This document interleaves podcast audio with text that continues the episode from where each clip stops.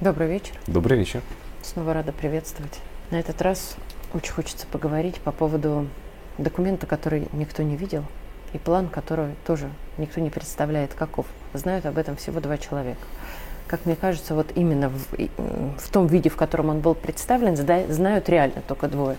Это Си Цзиньпин и Владимир Путин. А именно это китайское предложение по мирному регулированию ситуации на Украине. А насколько донеслись э, слухи, довольно, кстати, экспертные, как это ни странно звучит, э, все-таки этот документ меньше касался Украины, сколько он касался мира в целом. То есть вот как мирно сейчас постараться урегулировать. То есть это не столько попытка там отвести войска оттуда, отдать то или что-то еще, сколько глобальная геополитическая работа, которая на самом деле, даже говорят, очень сильно заинтересовала Владимира Владимировича. А, и они очень долго и обсуждали, как и какие моменты можно и куда а, потом встраивать. Вот твое мнение все-таки о чем этот тайный план и э, увидим ли мы его еще, или хотя бы будут ли его отголоски каким-то образом играть геополитические роли? Я думаю, что я думаю несколько вещей. Первое. Я думаю, что мирный план Китая действительно существует. Второе. Я думаю, что слово «мирный» по отношению к этому плану в старой русской грамматике следовало бы писать через «и» с точкой потому что он мирный не в том смысле, что он э, про прекратить текущие воевые действия, а он мирный в том смысле, что он относится ко всему миру, ко всему человечеству. Я думаю, что то заявление, по сути, мы знаем об этом э, ровно две вещи. Во-первых, мы знаем, какое заявление сделал МИД Китая некоторое время назад. Оно было, состояло в основном, скажем так, из общих слов, но там был очень важный первый пункт. Там было сказано две вещи. Э, там было сказано, во-первых, что необходимо руководствоваться принципом нерушимости границ, а во-вторых, что необходимо руководствоваться принципом уважения к законным опасениям по поводу своей безопасности всех стран. И оба эти пункта делали фактически невозможным а, присоединение к этому мирному плану НАТО или отдельных стран НАТО, потому что это ровно то, что стран, э, противоположное, точнее, тому, что страны НАТО делали последние 30 лет, разрушив Югославию, устроив безобразие в Ираке и Ливии и так далее. Второе, что мы знаем, что Владимир Владимирович Путин и Си Цзиньпин обсуждали а, некие подробности некоего плана мирного урегулирования а, один на один – там никого не было, они не поделились ни с кем. По крайней мере, мы не входим в число этих людей вместе со зрителями и слушателями. Они не поделились ни с кем этими подробностями, но сам факт этого обсуждения почему-то вызвал страшное напряжение на Западе. Совершенно очевидно потому, что это не был план принуждения России к миру, а это был план принуждения Запада к некоторым действиям с одной стороны, а самое главное, что это, по-видимому, был план раздела мира – между великими державами. Так сколько в чем, заявлений, я, есть да. очень важный момент, сколько заявлений э, пошло после их встречи и до даже их встречи по поводу того, что китайский мирный план неправильный, что нельзя Его этому нельзя не рассматривать. рассматривать. И это еще сказали до момента, когда вообще что-либо да. было сказано. Хотя, хотя, хотя обсуждать-то, казалось бы, совершенно нечего. нечего. Вот я сейчас э, как там, приоткрою завесу тайны, Красиво скрою сказал. скрытый смысл. Сделаю это вот каким образом. Не далее, как сегодня, никто иной, как Царьград, познакомил э, читателей, зрителей и слушателей с диалогом, случившимся на американском телевидении, на Fox News, где такая очень интересная дама, бывший советник президента США, только не нынешнего, а республиканского, по финансам, сказала такую вещь. Ребят, вы, э, э, ну, в переводе на простой язык она сказала следующее. Ребят, вы просто не понимаете, что происходит. Если сейчас Саудовская Аравия в своей торговле нефтью согласится хотя бы частично заменить доллар на юань, то дальше случится катастрофа доллара. Дольше, доллар больше не будет мировой резервной валютой. А если это случится, то случится катастрофа уже с экономикой Соединенных Штатов. Так вот, тот самый мировой план Китая, он и заключается совершенно очевидно в том, чтобы доллар перестал быть мировой резервной валютой, а стал всего лишь валютой одной, пусть и очень крупной, мировой экономики, гораздо менее крупной, чем экономика Китая.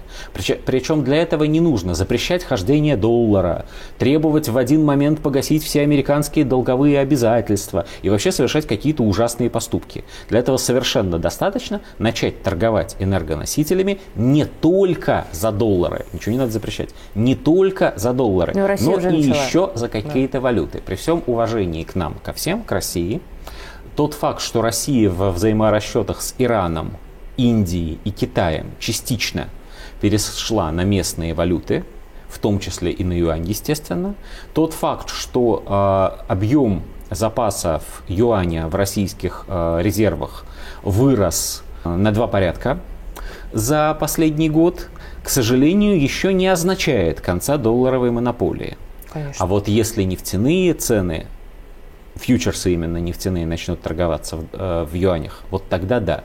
А вот вкусную конфетку при этом всем попробовать все равно дали. То есть это же очень вкусная перспектива. Конечно. Она очень манящая перспектива, Конечно. особенно для Китая. Что происходит? Мы, кстати, с тобой об этом несколько говорили. раз уже говорили. Происходит постепенный раздел мира на две глобальных сферы влияния, в одной из которых живут нормальные свободные государства, у которых разные отношения друг с другом не всегда даже и приятельские, вот, а, у которых разные интересы, среди которых есть совсем большие. Китай и Россия. Есть чуть поменьше, но Индия. тоже вполне себе региональные державы. Ну, например, Иран, Турция, Индия, Индонезия, Бразилия, Аргентина, Южноафриканская республика. Не все перечислил, но главные среди которых есть очень своеобразный целый континент под названием Африка, а там очень много сложного всякого всего. Если мы посмотрим на Африку, мы обнаружим, что сейчас африканские страны именно в массовом порядке отказываются от а, влияния на свою жизнь бывших колонизаторов, то есть прежде всего Франция, и замещают это влияние либо русскими, либо китайцами. Несколько стран официально обратились к ЧВК «Вагнер», на предмет того, что пришли эти контингенты, у нас, ну, у нас там разные сложности, бандитизм, гражданские войны, значит, наводить порядок. А раньше они обращались за этим к французам. А теперь они просят да. французов покинуть да. эти страны. Сенегал, например. А Сенегал это уж вотчина Франции, казалось бы. Вторая сфера влияния – это та, где остаются Соединенные Штаты Америки, Австралия, Великобритания, Канада. Не надо думать, что это мало, это много, это целых два континента. И вся Западная и Центральная Европа, к сожалению, отходит им. Но это не весь мир. Более того, это всего 1 миллиард из 7 миллиардов населяющих Землю людей. И это без мировой фабрики, который по-прежнему является Китай. По поводу этого обратил внимание, как раз вот на днях было заявление о том, что все-таки э, мировой гегемон передумал и перенес КНР из развивающихся все-таки в разные страны. То есть мировой идет гегемон Мировой гегемон время от времени да. вспоминает, что у него есть э, компетентные политики. Ну, пока еще есть мало, но какие-то еще остались. Да. Вот что было во времена Первой холодной войны? Никсон президент США, далеко не самый лучший, кстати, из их президентов, но компетентный. Политик. Он, да, он начал общение США с Китаем для того, чтобы оторвать Китай от зоны влияния Советского Союза. И будем откровенны, ему это сделать удалось. Китай не перестал быть коммунистическим, но он стал антисоветским. Что делают нынешние президенты США? Они враждуют с Китаем на прополую, время от времени, значит, нет-нет-нет, мы не совсем это имели в виду, вскрикивают они, после чего накладывают новые санкции. Это проблема, которую нынешняя Америка, видимо, не может разрешить. И это именно та проблема, для решения которой, собственно говоря, Си и приезжал в Москву. Опять-таки, тут не надо строить иллюзий в том смысле, что русский с китайцем братья навек, вот мы ужасно невыносимо друг друга любим, и мы очень друг на друга похожи. Мы вполне можем дружить, мы вполне можем быть партнерами, но мы не очень друг на друга похожи, и у нас много различных интересов, которые будут между собой сталкиваться. Но китайские лидеры, в отличие от американских, они понимают, что с Россией и вообще с другими великими державами, кроме Китая, возможны прагматические отношения. Можно договариваться о том, кто и как ведет себя в тех или иных сферах влияния. Экономического, политического, культурного, любого. И уж, конечно, мировой план, мирный план Си, он включает в себя очень важную вещь, которую мы очень редко проговариваем. А между тем – Китай не собирается никого культурно подавлять. Китай не собирается никого учить жить. И вот это страшно важно. В отличие от англосаксов, которые диктуют в прямом смысле как верить в Бога, как строить церкви, как э, должна быть, или точнее не должно быть семьи и так далее. Китайцы совершенно спокойно говорят своим партнерам, пожалуйста, у себя живите так, как вы считаете правильным, мы будем то же самое делать у себя, и мы не будем вас ни, ни к чему принуждать, потому что мы не видим в этом никакого прагматического смысла. От этого ничего не меняется в наших отношениях. И то же самое относится к отношениям с Ираном, я, мы все время вспоминаем Иран, потому что это одна из самых своеобразных цивилизаций. Абсолютно. С Индией и так далее. С латиноамериканскими Саудитами. странами, с саудитами, с кем угодно. Ребята, каждый живет так, как он хочет, до тех пор, пока он не мешает жить другим – и не Нет никакой... да, да, да, да, да.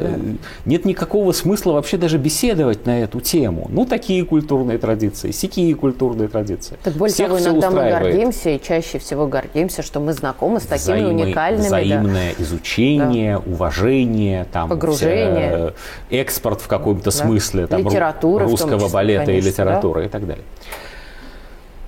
Прекрасное завершение. завершение да, в области это... балета мы по-прежнему впереди планеты всей. Надеюсь, не На только. чем мы закончим. А, давай продолжим эту тему. Спасибо Конечно. огромное.